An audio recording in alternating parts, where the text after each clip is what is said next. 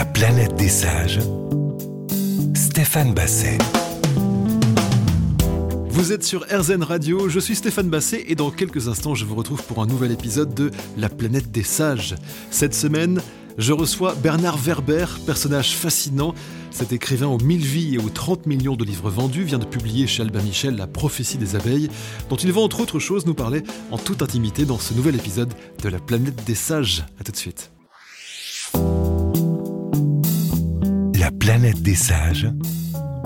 Stéphane Basset. C'est la planète des sages avec cette semaine Bernard Werber. Bonjour Bernard. Bonjour. Merci de me recevoir euh, chez vous, ici, euh, à Paris. Je vais évidemment pas donner l'adresse, mais en tout cas euh, à Paris où vous travaillez, mais pas exactement, puisqu'on va en parler, vous travaillez dans le quartier, ce qui est assez original. Je travaille au, au café, j'ai besoin de ne pas travailler au même endroit où je dors et où je...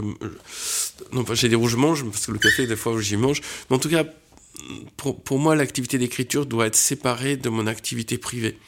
Donc euh, j'aime bien le café, et puis c'est un endroit vivant, je vois des êtres humains. Votre dernière parution s'appelle La prophétie des abeilles, c'est chez Albin Michel.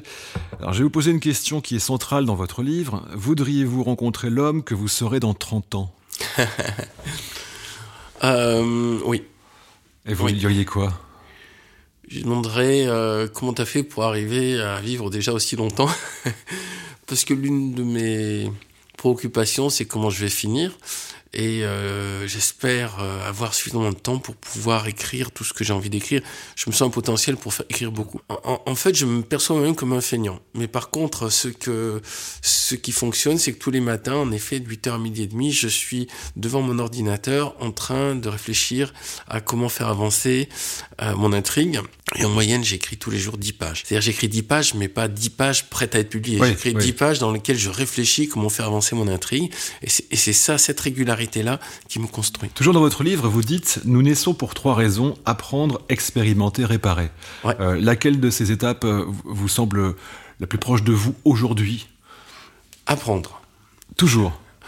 Ben, même euh, l'interview que je fais avec vous maintenant, c'est quelque chose qui va m'apprendre quelque chose.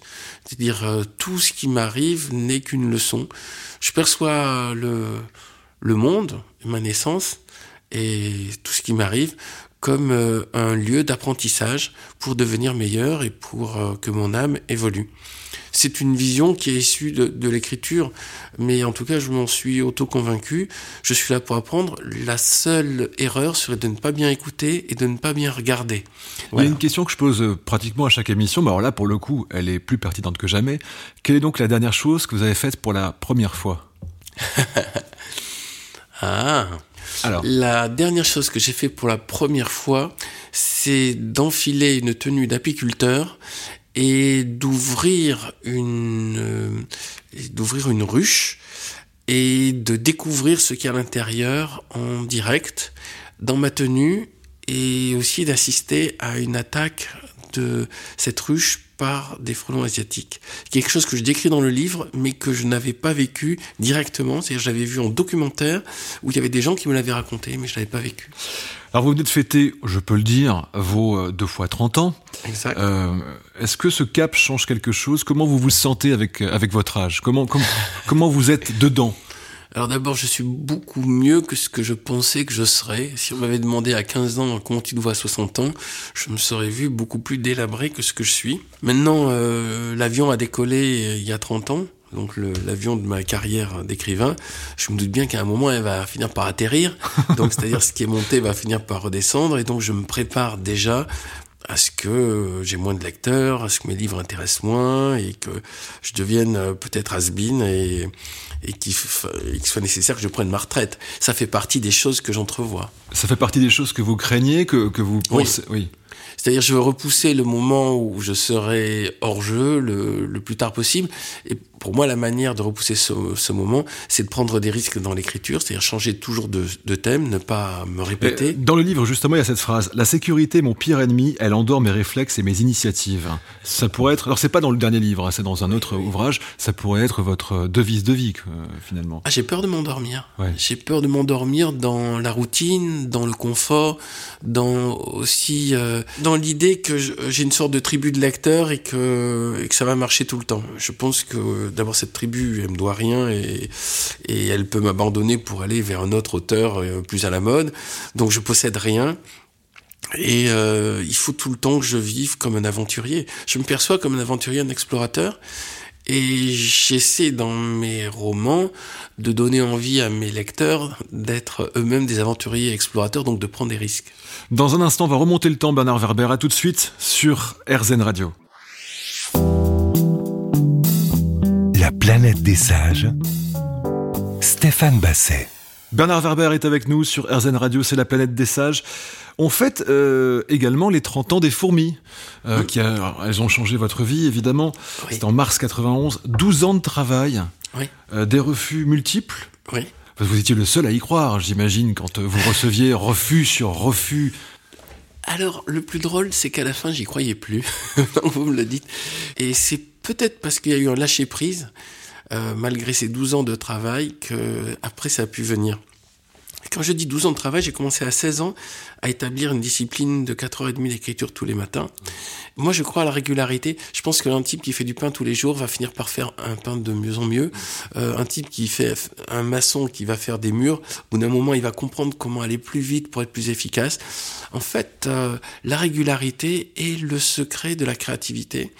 Mais vous savez, quand ça a démarré, je savais pas qu'il fallait tenir, de- tenir 12 ans. Je savais juste que, tiens, il y a une direction.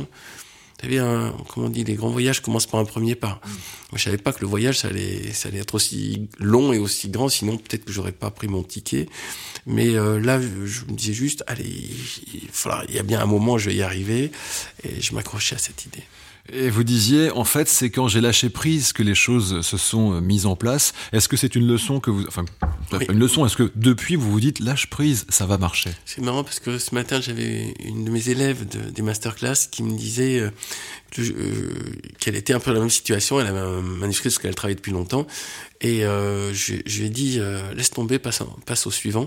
Et dès le moment où elle l'a laissé tomber, tout d'un coup, c'est comme si elle avait du mal à dormir, elle s'est mise à mieux dormir. Elle s'est mis... Il y a un moment, le lâcher prise est, est- est le- la solution à tout. Mais pas seulement pour les romans. Je pense que ça soit dans certaines de nos habitudes familiales, nos habitudes de, de vie, on a intérêt à arrêter des routines qu'on perçoit qui ne sont pas bénéfiques, euh, ne serait-ce que pour aller voir un autre système, quitte à revenir après dans le système de base. Donc il y a 30 ans, les fourmis sortent. On va, on va, on va s'y arrêter deux secondes parce que c'est forcément quelque chose qui, qui change votre vie. Ma naissance. C'est- je- J'ai commencé à naître le jour où les fourmis sont nées. Carrément. Le livre. Ouais. Ah oui, oui. Parce que parce que j'étais fait pour ça et que je le sentais, mais là tout d'un coup j'en avais la preuve. Le, livre, quand je l'ai eu dans les mains, en fait, ça a été une telle émotion, un tel choc fort que j'ai voulu me suicider. Mais euh, il y avait rien de triste ou de tragique là-dedans. C'était juste, euh, j'étais comme une, poule qui a pondu l'œuf euh, qu'elle couvre depuis 12 ans. Et j'ai considéré tout est accompli, tout est dans le livre. Maintenant, j'ai plus qu'à me retirer. Comme ça, je pars au moment le plus, plus chouette de ma vie. J'ai pas, j'ai pas trouvé, parce que pour moi, c'était une libération. C'est-à-dire, je suis venu dans ce corps pour accomplir ce livre sur les fourmis. Le livre étant sorti, tout s'arrête et je m'en vais. Et euh, c'est une grande prétention. Parce que d'abord, hein, je croyais que j'avais tout dit, enfin tout ce que j'avais à dire serait dans ce livre, et j'ai pu découvrir que non, j'avais d'autres choses à dire. Généralement, cette période entre guillemets de pétage de plomb, je le résume un peu grossièrement, elle arrive quand le succès est vraiment ressenti. Vous, c'est quand le livre est sorti. Il n'y avait même pas de succès à ce moment-là. Ah, il n'y avait pas de succès. Et puis, euh, en fait, j'ai jamais envisagé de devenir best-seller. Je ne savais même pas qu'on pouvait gagner sa vie avec ce métier. Pour moi, c'était un peu comme musicien du dimanche ou peintre. On fait ça comme un hobby. Et après, je me disais, c'est bien que ce hobby euh, soit reconnu. Je voulais être publié. Ouais. Mais, je, mais euh, best-seller, c'est vraiment l'idée de mon éditeur. Je l'en remercie qui euh, s'est dit, je vais jouer la partie dessus. Et euh, c'est un vrai challenge de sa part. Euh, parce que je crois que dans la maison d'édition elle-même, Albin Michel, très peu de gens y croyaient, voire euh, lui seul y croyait. Et après, je crois que c'est presque un coup de fierté dans le style, euh, écoutez, je suis tellement bon éditeur que sur un sujet aussi pourri et bizarre que les fourmis, je, je vais, je vais me débrouiller pour en faire un best-seller. Donc, donc c'est une chance que j'ai rencontré aussi cet éditeur qui, il s'appelle Richard, qui a cru euh, dans le projet. Mais je sais que quand le, quand ça a été présenté en réunion euh, auprès des chefs de collection, tout le monde a dit attendez, on va quand même pas euh, miser sur un livre sur les fourmis, il ne faut pas exagérer. Bernard Werber est donc toujours avec nous, Dieu merci, hein. finalement. on se retrouve dans quelques instants. La planète des sages Stéphane Basset. La planète des sages avec Bernard Werber, notre invité cette semaine. Alors, dans votre dernier livre, La prophétie des abeilles, je le lis, je vois le nom de Serge Bonafou, qui est un, un pote.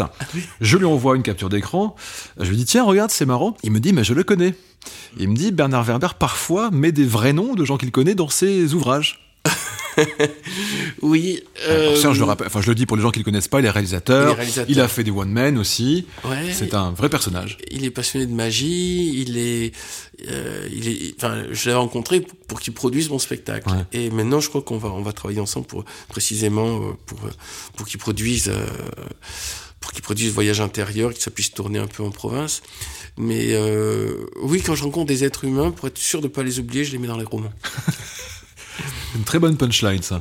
pour ne pas les oublier, je les mets dans les romans.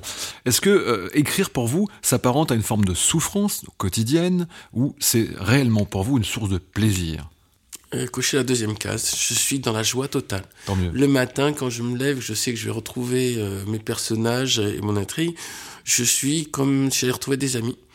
Et euh, je méfie beaucoup des gens qui souffrent en écrivant, parce que je pense que quand on souffre à la création, ben on souffre à la réception. Euh, Agnès Varda disait euh, sur l'un de ses films, je voulais faire un film très désagréable, mais qu'on n'oublie pas pendant longtemps après. Donc on peut aussi faire une œuvre euh, euh, complexe. Ah mais de toute façon, il y a de la littérature d'une grande violence et de avec des, des, sentiments moches et tout, et il y a des lecteurs pour ça. Mais c'est c'est pas celle que que j'aime. Et donc vous travaillez dans un café, vous l'avez dit à de nombreuses reprises, mais moi je suis fasciné, et plus que de savoir que vous travaillez dans un café, c'est mais qu'est-ce que vous faites précisément? Est-ce que vous êtes le nez levé à regarder les gens, à imaginer leur vie, et à prendre un peu d'eux, ou vous êtes focus sur votre euh, ordinateur? Ni l'un ni l'autre. Un, j'arrive, euh, d'abord je prends des gros petits déjeuners, je prends un premier petit déjeuner chez moi, avec des fruits et des céréales et je prends un deuxième petit déjeuner avec des croissants et parfois du, café, ce qui me semble des aliments euh, un peu moins sains, euh, au café. Je lis le journal, qui est déjà une première source d'inspiration. Donc il n'y a pas 8h midi et demi, ça ne veut pas dire non plus 8h30, midi et demi d'écriture. Euh, il y a un temps de déverrouillage et euh, ce temps, en fait, euh, je relis aussi ce que j'écris la veille, je me remets dans, la, ligne, euh, dans le sillon de, l'intrigue. Et si je devais décrire ce qui se passe le matin, je dirais que je suis réellement opérationnel entre 11h et 11h30. Donc j'écris, je suis devant l'ordinateur de 8h à midi et demi, mais il va y avoir un petit instant de grâce qui va être juste une demi-heure, dans lequel j'écris très très vite, et dans lequel, là, je ne sais plus qui je suis, où je suis, je suis dans le roman. C'est-à-dire tout l'échauffement, tous les préliminaires n'ont servi qu'à cet instant-là. Et dans cet instant-là, je, peux utiliser le terme de transe. Alors, vous, vous, pouvez tellement partir en écrivant que vous avez pratiqué, je, je crois que pour votre deuxième ou troisième roman, l'écriture automatique. Mm -hmm. euh, comment ça troisième. fonctionne? Bon, j'ai comme maître d'écriture Philippe Cadic, qui est un garçon qui prenait des substances hallucinogènes. Donc, j'ai testé une substance hallucinogène, mais avec un chronomètre, pas une soirée où on rigole, c'est-à-dire un chronomètre, en regardant le dosage, en étudiant bien l'effet du produit, enfin, comme un journaliste scientifique. Et euh, je me suis aperçu que ça a libéré. Euh, D'abord, ça me permettait de vivre plus fortement la musique. Et deux, ça libérait. Euh, une des choses qui me ralentit, c'est le jugement permanent. C'est-à-dire, en même temps que j'écris, je me dis ça c'est bien, ça c'est pas bien, ça c'est bien, ça c'est pas bien. Et, et je m'étais aperçu que donc c'était la marijuana, sous marijuana, enfin, en fumant la marijuana, euh, j'ai ce petit juge, ce prof de français, qui tout d'un coup se taisait. Et donc, je me laisse porter par l'écriture sans avoir ni envie de faire bien, ni envie de faire joli, mais juste que c'est comme le texte qui se met à vivre. Et euh, cette expérience, euh, j'ai testé pour l'état à Tonote. Et euh, là, j'ai écrit plusieurs passages entièrement sous ce produit, mais je, savais déjà, c'est-à-dire, je savais déjà la scène que je voulais. Donc, par exemple, c'est une scène de décorporation. Donc, déjà, on est déjà dans le même thème. Et j'avais trouvé la musique qui convenait pour vivre cette scène, c'était Michael Field. Et c'est ça qui m'a euh, fait la trans la plus forte en écriture. Je l'ai eu, en effet, en, en écrivant les Thanatonautes sous Marijuana et sous Michael Field. La planète des sages. Stéphane Basset. Bernard Werber est avec nous, c'est la planète des sages sur RZN Radio. Nous parlions des Thanatonautes juste avant la pause et juste avant Michael Field. Est-ce qu'on va, d'après vous, un jour percer le mystère de la mort? C'est l'une des thématiques Alors, de, ce livre. il est intéressant de réfléchir à la mort, il est peut-être pas intéressant de percer le mystère, comme vous dites, c'est-à-dire de, de savoir. Euh, juste une seconde avant de mourir, si j'ai encore la possibilité de penser, je vais, me dire cette idée, maintenant je, vais enfin savoir. Mais une fois que je saurai, je pourrai plus témoigner. Euh, pour tout ce qui est de Dieu, de la mort, des anges, de l'invisible, je pense qu'il n'y a que lorsqu'on sera mort qu'on aura enfin la vraie réponse. Le mot que j'aime bien, c'est agnostique. Euh, souvent, on demande êtes-vous croyant? Ou euh, alors, croyant, ça veut dire qu'on croit en Dieu ou en la réincarnation ou qu'il y a quelque chose après la mort. Euh, ça me semble pas intéressant comme position. Et le contraire de croyant, c'est athée, c'est-à-dire on pense qu'il n'y a pas Dieu, qu'il n'y a pas d'ange et qu'il n'y a pas quelque chose à... Et ça non plus, ça me semble pas intéressant. Les deux positions, je crois et j'y crois pas, me semblent des positions de grande prétention. Celui qui dit qu'il il sait qu'il n'y a pas de Dieu, ben, je sais pas quelle est sa source, mais celui qui dit je sais qu'il y a Dieu, je ne sais pas non plus quelle est sa source. Donc la seule position qui me semble honnête, c'est je ne sais pas, et je vais essayer de me renseigner. Et il y a peut-être au moment de ma mort que je vais enfin savoir exactement qui avait raison et qui avait tort. Tous les gens qui prétendent avoir la foi ou avoir des certitudes ou avoir des connaissances là-dessus me semblent des gens de grande prétention. Et je pense que si un Dieu existe, il préfère les gens qui se posent des questions que ceux qui ont des réponses. Alors dans la prophétie des abeilles, page 231, vous citez un texte hébreu qui dit ⁇ Mourir n'est pas une fin, ce n'est qu'un passage ⁇ Alors justement, vers quoi dans l'idéal pour vous? Qu'est-ce que vous aimeriez trouver de l'autre côté? Puisqu'on ne sait pas, imaginons que dans un monde idéal. J'ai fini par m'habituer à l'idée que je développe dans, dans mes idées, qui est une idée assez proche du bouddhisme et de l'hindouisme, à savoir euh, on se réincarne dans une vie suivante et entre le moment où on meurt et le moment où on renaît, on fait une sorte de bilan de qu'est-ce que j'ai appris là où j'étais bon, là où j'étais pas bon, et dans la vie suivante, j'espère faire mieux. J'aime bien cette idée. Donc, euh, comme je vous dis, je suis agnostique je ne suis pas sûr que ça soit vrai, mais je vis avec cette idée que quand je mourrai, euh, il faut que j'ai le moins de regrets possible et que j'ai déjà une vision de comment, par rapport à tout ce que j'ai vécu, je pense qu'on peut faire mieux à la vie suivante. Dans cette vie-là, vous disiez, euh, j'aimerais arriver euh, avec le moins de regrets possible. Voilà. Je saute sur l'occasion pour vous le demander. Est-ce que, au regard de votre parcours jusqu'à aujourd'hui, vous avez des, des regrets, des choses, tiens, si c'était à refaire, et si, et si? Je suis en train d'écrire mon autobiographie, je ne sais pas si elle sera publiée un jour, mais l'une des dernières phrases dit euh, Je n'ai pas de regrets, pour moi ma vie elle est impeccable à tous les niveaux. Impeccable, je veux dire, elle est idéale par rapport à ce que ce qui est à, comment dire à l'évolution de mon âme. Mon âme avait besoin de cette vie-là pour évoluer. Le seul élément, c'est que euh, j'ai peut-être pas été assez attentif. Il y a peut-être des gens euh, formidables, je les ai pas assez écoutés, je les ai pas assez observés. Souvent, quand il y a des rendez-vous importants d'êtres humains, la vie est, très sympa, ou mon ange gardien est sympa, il me le resserve une deuxième fois. Il y a des gens, je les croise une fois, et puis je n'ai pas fait assez attention qu'ils étaient vraiment, qu'ils faisaient partie de mon parcours, et je les recroise par le plus pur des hasards une deuxième fois. Donc, euh, mon seul regret pourra être sur cette vie-là de ne pas avoir été assez attentif. Un peu comme quelqu'un qui fait un parcours dans un train et qui regarde pas assez par la fenêtre pour voir le paysage. Alors il a fait le bon parcours du train, mais il n'a pas bien regardé. À un moment, il y avait des vaches qui faisaient un truc rigolo, il y avait peut-être une maison bizarre.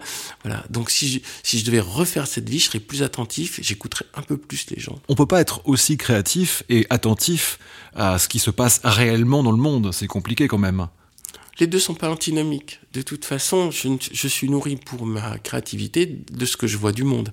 Euh, c'est les fourmis, c'est parce que j'ai observé les fourmis. À, la limite, pour reprendre le, cas des fourmis, tous les enfants passent devant des fourmis. Mon seul mérite a été de me dire, attends, ce n'est pas que des petites bêtes qui grouillent autour d'un tas de sable, c'est plus que ça. Parce que j'ai mis à un moment mon attention d'une manière plus forte que la moyenne sur un endroit. Mais peut-être que si j'avais mis euh, mon attention sur des poireaux ou si j'avais mis mon attention sur des, des arbres ou euh, sur les nuages, ça aurait pu aussi donner un, ça aurait mm. pu donner un livre. C'est juste où on met son attention. Donc, à la limite, si je devais refaire ma vie et je pouvais donner un conseil au, jeune Bernard Verver, je sois encore plus attentif, regarde bien tout ce qui se passe, fais attention aux détails. Il y a des clés pour tout ce que tu dois faire, tout, tout ce que tu dois évoluer, ils sont à portée de toi, mais juste fais bien attention. La planète des sages. Stéphane Basset. C'est la planète des sages avec Bernard Werber aujourd'hui sur RZN Radio. Alors, on a un point commun, nous avons écrit tous les deux des textes pour Louis Bertignac, Oui. guitariste, euh, guitare héros, j'allais dire. Alors, ça s'était passé à une circonstance spéciale. On, on s'était fait des séances d'hypnose, de, de, de guidage, de méditation guidée et tout, parce qu'il aussi, il est friand de ce genre de choses. Donc, lui, il m'en a fait, moi, je lui en ai fait. Et puis, euh, aux actualités, ils avaient annoncé qu'il y avait un nouvel attentat. Et, et j'ai eu cette phrase, j'ai dû lui dire, en fait, c'est comme un troupeau de gnous. Euh, Il y a un lion qui arrive, il tue des gnous, tout le monde est affolé. Et puis après, euh, le troupeau continue. Et puis on n'a même pas euh, tiré le son de ce qui s'est passé. On fait comme si ça ne s'est pas passé parce que finalement, c'est gênant qu'il y ait des lions qui ont bouffé, euh, qui ont bouffé l'un d'entre nous. Et euh, il m'a dit, je veux pas m'en faire une chanson. Puis j'ai rédigé rapidement un, petit texte et puis euh, c'est lui qui l'a arrangé. Je crois que c'est fait. Il y, a- il y avait aussi Raphaël Antoven qui était qui était sur cet album. Et euh, voilà. Maintenant, euh, j'ai la nostalgie de ce moment parce que j'ai trouvé que Louis Bertignac est un, être lumineux et, aussi c'est euh, c'est quelqu'un qui est aussi en permanence dans la recherche. Voilà, je crois qu'on est vivant tant qu'on a une capacité d'émerveillement, qu'on a envie d'apprendre et qu'on on, on essaie de s'améliorer. Dès le moment où on est content de soi et qu'on considère qu'on a tout compris, ben on, on devient un petit vieux. C'est incroyable parce que franchement, le point commun de tous les invités que je reçois dans cette émission depuis le début de la saison, il, il vient, il vient là. L'émerveillement, ça rend vivant, c'est ce qui rend heureux. Moi, j'ai j'ai eu un éveil euh, spirituel. Euh, Il y a quelqu'un qui m'a appris à faire les choses en conscience. Voilà, je j'ai pas d'autre terme. Euh, c'était à 13 ans. Ce quelqu'un, c'était un autre enfant qui avait 13 ans et qui faisait du Raja Yoga. Et il m'a appris à fixer mon regard sur un point noir pour bien me concentrer sur mon regard. Il m'a appris à respirer en conscience. Et il m'a appris à tenter de maîtriser mes battements cardiaques. C'est des choses euh, c'est juste, on respire tout le temps, on n'y fait pas attention. Eh bien, rien que ça, c'est déjà une première manière d'être un peu plus attentif à qu'est-ce qui se passe dans notre corps. C'est, ça vient de, de, cette, de cette rencontre à 13 ans avec un garçon qui s'appelle Jacques Padovani. Donc c'est, c'est cet euh, adolescent qui m'a, qui m'a fait comprendre, en tout cas, comment utiliser différemment son cerveau. Et lui, il pratiquait aussi du voyage astral. Il m'a appris à méditer, faire du voyage astral. À 13 ans, c'est merveilleux. À 13 ans. Euh, c'est une personne qui vous a accompagné euh, jusqu'aujourd'hui Un mois. C'est un, un mois de, en colonie de vacances à hier. Vous l'avez revu, ce Jacques Padovani Non. Des fois, dans les interviews, quand j'en reparle, je dis si quelqu'un a entendu parler euh, de Jacques Padovani, qui peut me donner des, incroyable, des hein. réponses. Je sais qu'il était sur Paris, alors que moi j'étais à Toulouse à l'époque. Et euh, non, des, fois, je, je, suis allé voir évidemment sur Facebook ou sur. euh, je, suis allé voir sur, même sur Internet. Et il y, en a, il y en a beaucoup de Jacques Padovani. Et je, sais- je sais pas. Moi, je vous sens un peu, je vous sens un peu tristoun. Ce serait Ouais, tellement bien ouais. de le retrouver, quoi. Franchement. Oui, ça serait, ça serait très bien de le, le retrouver, mais maintenant, euh, ça fait tellement de fois où je, je parle de lui et je dis que je, je le cherche, et vu que personne... Je sais qu'il y a des, des gens qui, pour moins de service, sont, sont mis à le chercher, mais voilà, tout ce que je sais, c'est qu'il était à la colonie de vacances euh, de hier, en, donc j'avais 13 ans, donc ça devait être en 1984, et euh, voilà. Il y avait, d'autres gens qui étaient, qui étaient dans cette colonie qui, des fois, m'ont dit Ah ouais, on vous voyait partir tous les deux. Parce qu'on partait sur le, sur le blocos. Il y avait un blocos au-dessus de, de la colline d'hier. Et c'est là où il m'a appris à, à méditer. À l'époque, j'arrivais pas à faire le lotus. Maintenant, j'arrive à faire le lotus. Mais il me disait que c'est important que j'arrive à croiser les jambes bien.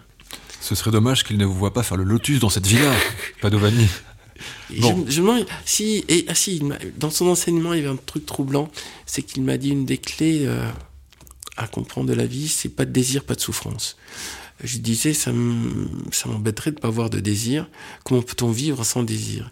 Il me dit, si tu, tu peux vivre sans désir, euh, mais si tu tiens à tout prix à vivre avec des désirs, il y aura tout le temps une frustration et tu ne pourras jamais être vraiment serein. Et lui était très très calme. Il parlait de manière très calme. Il marchait de manière très souple. Il, semblait inatteignable par aucun stress, ni par aucune. Rien ne semblait l'atteindre. Il semblait un, surhomme, en fait. J'ai- eu l'impression. Peut-être qu'avec le temps, je me refais. Je, je lui trouve des vertus. Euh, euh, qu'il n'avait pas, mais je crois pas, parce que j'ai des images très précises. Vous voyez, au moment où je vous parle, j'ai des images très précises de la manière dont nous étions connecté. J'étais vraiment un disciple et lui, c'était quelque part un gourou. J'espère de tout cœur que vous le retrouverez, ce Monsieur pas de vanille. Bernard Werber est avec nous, c'est la planète des sages. À tout de suite. La planète des sages. Stéphane Basset. La planète des sages sur RZN Radio avec Bernard Werber. Alors, journaliste, écrivain, l'acting, on en a parlé, écrire des chansons. Puis alors, il y a ce, spectacle qui est assez incroyable, Voyage intérieur. Alors, des spectateurs euh, voyagent dans le... C'est aux trois baudets. Hein. Oui.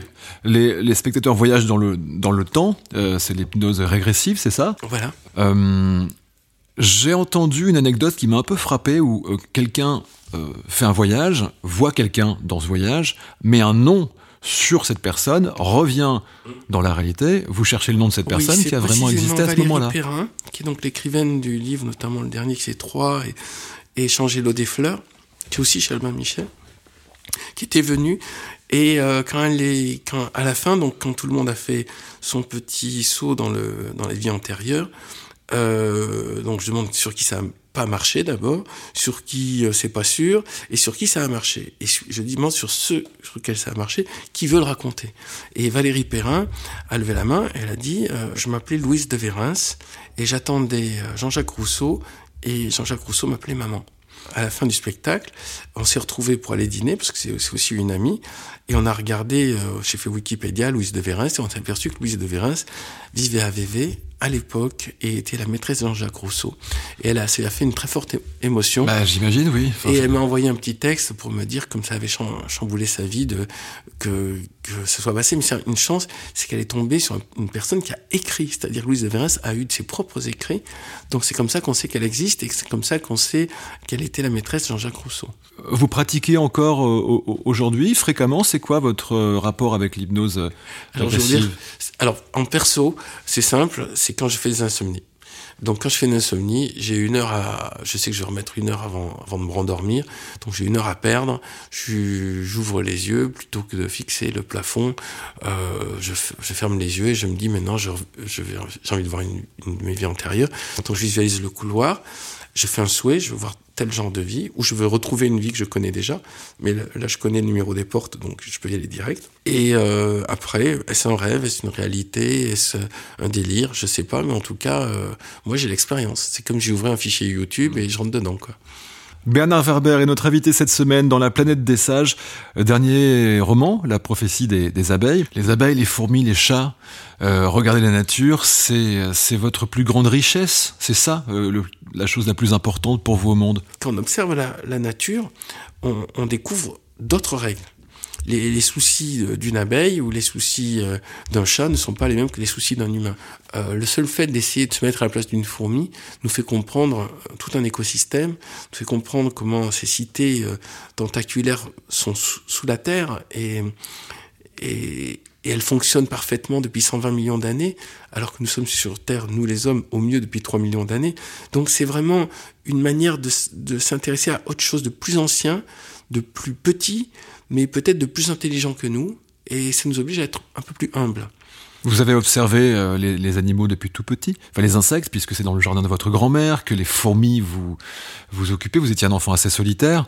Oui. Euh, cette solitude, vous l'avez euh, transcendée, transformée? Oui. Ben, euh, les gens normaux n'ont rien d'extraordinaire.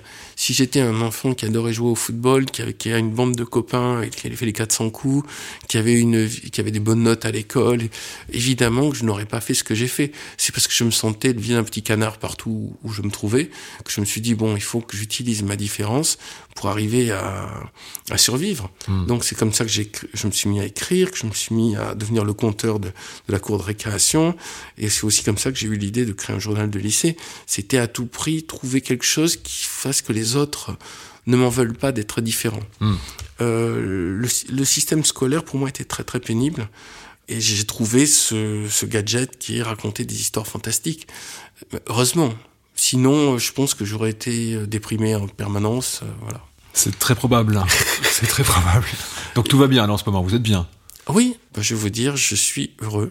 Je suis heureux tout simplement parce que je fais le métier qui me passionne le plus et c'est ce que je souhaite le, à, tous les humains et à, fortiori à tous mes lecteurs, c'est trouver leur place, trouver l'activité qui les passionne et essayer de gagner leur vie de, avec ce qui nous passionne. Comme peut-être vous-même, vous gagnez votre vie avec ce qui vous passionne. Tant qu'à faire, on n'en a qu'une de vie apparemment, enfin, on ne sait pas. En, imaginant même qu'on ait plusieurs, on peut rater plusieurs vies d'affilée. Il suffit d'une seule vie vraiment réussie et déjà ça oriente tout. Bernard Werber est avec nous, c'est la planète des sages. On se retrouve dans quelques instants. La planète des sages. Stéphane Basset. C'est la planète des sages sur RZN Radio avec Bernard Werber. On va terminer cette émission avec les traditionnelles questions sages. Alors j'en ai 200, je vais pas vous les poser toutes, vous allez me donner euh, des chiffres au hasard. Je sais que vous aimez particulièrement les chiffres. Le premier d'entre eux, pour une première question, ce serait lequel? 18. Pourquoi 18 J'adore le 18. Ok, le numéro 18. Oh ben, croyez-vous en Dieu? J'espère surtout que Dieu croit en moi. Réponse parfaite. Euh, vous pensez que, parce que vous l'espérez, mais est-ce que vous le pensez? Euh, Je pense qu'il y a 50% de chance. C'est 50-50. C'est le pari de Pascal. Je ne sais pas si Dieu existe, mais euh, je, je, préfère faire le pari qu'il qu'il existe parce que ça facilite ma vie. Euh, moi, j'ai pas besoin de prendre une décision. Euh, je considère que le fait que je crois en Dieu ne change rien. Donc euh, je n'ai aucune position dessus. Hmm. Par contre, je vous dis, s'il existe, j'espère qu'il croit en moi. Nouveau numéro? Euh, 5. Savez-vous qui vous êtes? Je le découvre progressivement. Là, je vais avoir 60 ans.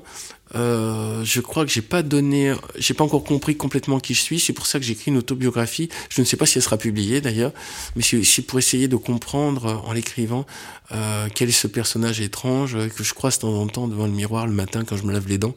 Je me regarde très peu dans le miroir parce que je m'intéresse pas à moi-même en fait. Mais par contre, euh, de ce que je produis, euh, ce que j'écris, et les raisons pour lesquelles j'écris, ça me passionne. En écrivant votre autobiographie, vous êtes confronté à vos souvenirs et euh, qu'est-ce que ça provoque en, en vous précisément d'écrire sur vos propres souvenirs? L'une des raisons pour lesquelles j'écris est la peur. J'ai une maman qui a Alzheimer et j'ai peur de tout oublier. Donc ma motivation, c'est pas juste faire une psychanalyse, c'est aussi euh, que euh, que les gens qui veulent savoir pourquoi j'ai écrit ça et, et, et un- des accès. Vous voyez, par exemple, quand je vous, vous explique que Jacques Padovani m'a appris à faire méditation transcendante, enfin de la méditation et, euh, et du voyage astral, euh, c'est l'explication pour laquelle je parle de ça dans les Thanatonautes, dans l'Empire des Anges. Et euh, quand, je, quand je vous dis que c'est Monique Parambacan, cette médium, qui m'a fait découvrir mes vies antérieures, ça explique pourquoi je parle de ça dans la boîte de Pandore et dans la prophétie des abeilles. Donc c'est aussi une manière de dire, attendez, ça arrive pas par hasard. Mmh, mmh. C'est de remettre tout ça dans, dans le contexte. Dernier numéro Euh, 31. 31. Votre premier baiser Ah C'était quand j'étais euh, journa- journaliste, j'avais créé euh, la, la soupe à Lausanne, le lycée, le journal du lycée Lausanne, et elle s'appelait Marie-Noël, ça ressemble à une chanson, et Marie- Marie-Noël Casanova. Et euh, en fait, je me suis mis à exister dès le moment où j'ai commencé à, faire ce journal, donc à avoir des écrits qui sont publiés, qui sont lus. Et Marie-Noël Casanova, euh, ben, c'était un, premier baiser. Je crois qu'elle elle est venue vers moi pour épater sa copine qui, elle, était fan de moi. Et j'étais tellement joyeux de, de l'embrasser que j'ai éclaté de rire. Et sur le coup, elle était un peu surprise. Elle, elle s'est demandé si je moquais d'elle. Et non, en fait, quand je suis content, j'éclate de rire. Donc, euh, de manière générale, euh, chez moi, la joie se manifeste par des éclats de rire, ce qui fait que l'entourage doit être un peu averti. Euh, Alors, vous n'avez pas de nouvelles de Jacques Padovani, mais est-ce que cette Marie-Noël Casanova, vous savez où elle est? Alors j'ai cherché aussi, et il y en a plusieurs, Marie-Noël Casanova. Donc c'est une Marie-Noël Casanova que j'avais croisée à Toulouse. Je crois qu'à l'époque, elle était plus âgée que moi. Moi, je devais être au, lycée. Elle devait être déjà en, en faculté. Ça m'impressionnait, euh, quelqu'un qui avait déjà passé un, un cap. Et hum, voilà, c'était ça un, un premier baiser euh, surprenant. Quelle est pour terminer votre devise de vie? Je- mes personnages disent l'amour pour épée, l'humour pour bouclier. Donc c'est normalement euh, la devise de euh, mon personnage euh, d'écrivain. Mais dit tout à l'heure, je suis là pour apprendre et, euh, et j'ai l'intention d'être un bon élève de la vie. Si j'ai pas été un bon élève du système scolaire, mais d'être un bon élève de la vie, ce qui veut dire euh, aussi être reconnaissant de la chance que j'ai d'être un vivant, de, de faire ce métier passionnant, et trois, d'avoir la possibilité de diffuser. Euh, je crois que ma fonction, qui est d'ailleurs un peu donné dans mon nom. Euh, dans, la prophétie d'Isabelle, je dis que le nom est une indication de ce qu'on doit faire. Moi, le fait que je m'appelle Verbère, ça me fait penser à un réverbère. Et le réverbère, c'est ce qui diffuse la lumière. Donc je ne suis pas une lumière, mais par contre, je suis là pour diffuser. Et diffuser, ça m'a l'air ma fonction. Donc ma devise de vie, c'est vas-y, diffuse. Merci d'avoir été avec nous, Bernard Verber, aujourd'hui dans la planète des sages. Invité. Merci de m'avoir permis de, de, raconter toutes ces bêtises qui m'ont beaucoup amusé déjà à les raconter. Je rappelle que votre livre La prophétie des abeilles est sorti chez Albin Michel. Merci de nous avoir écoutés. Soyez sages, mais pas trop quand même. Hein. C'est important. Et n'hésitez pas à prendre des risques.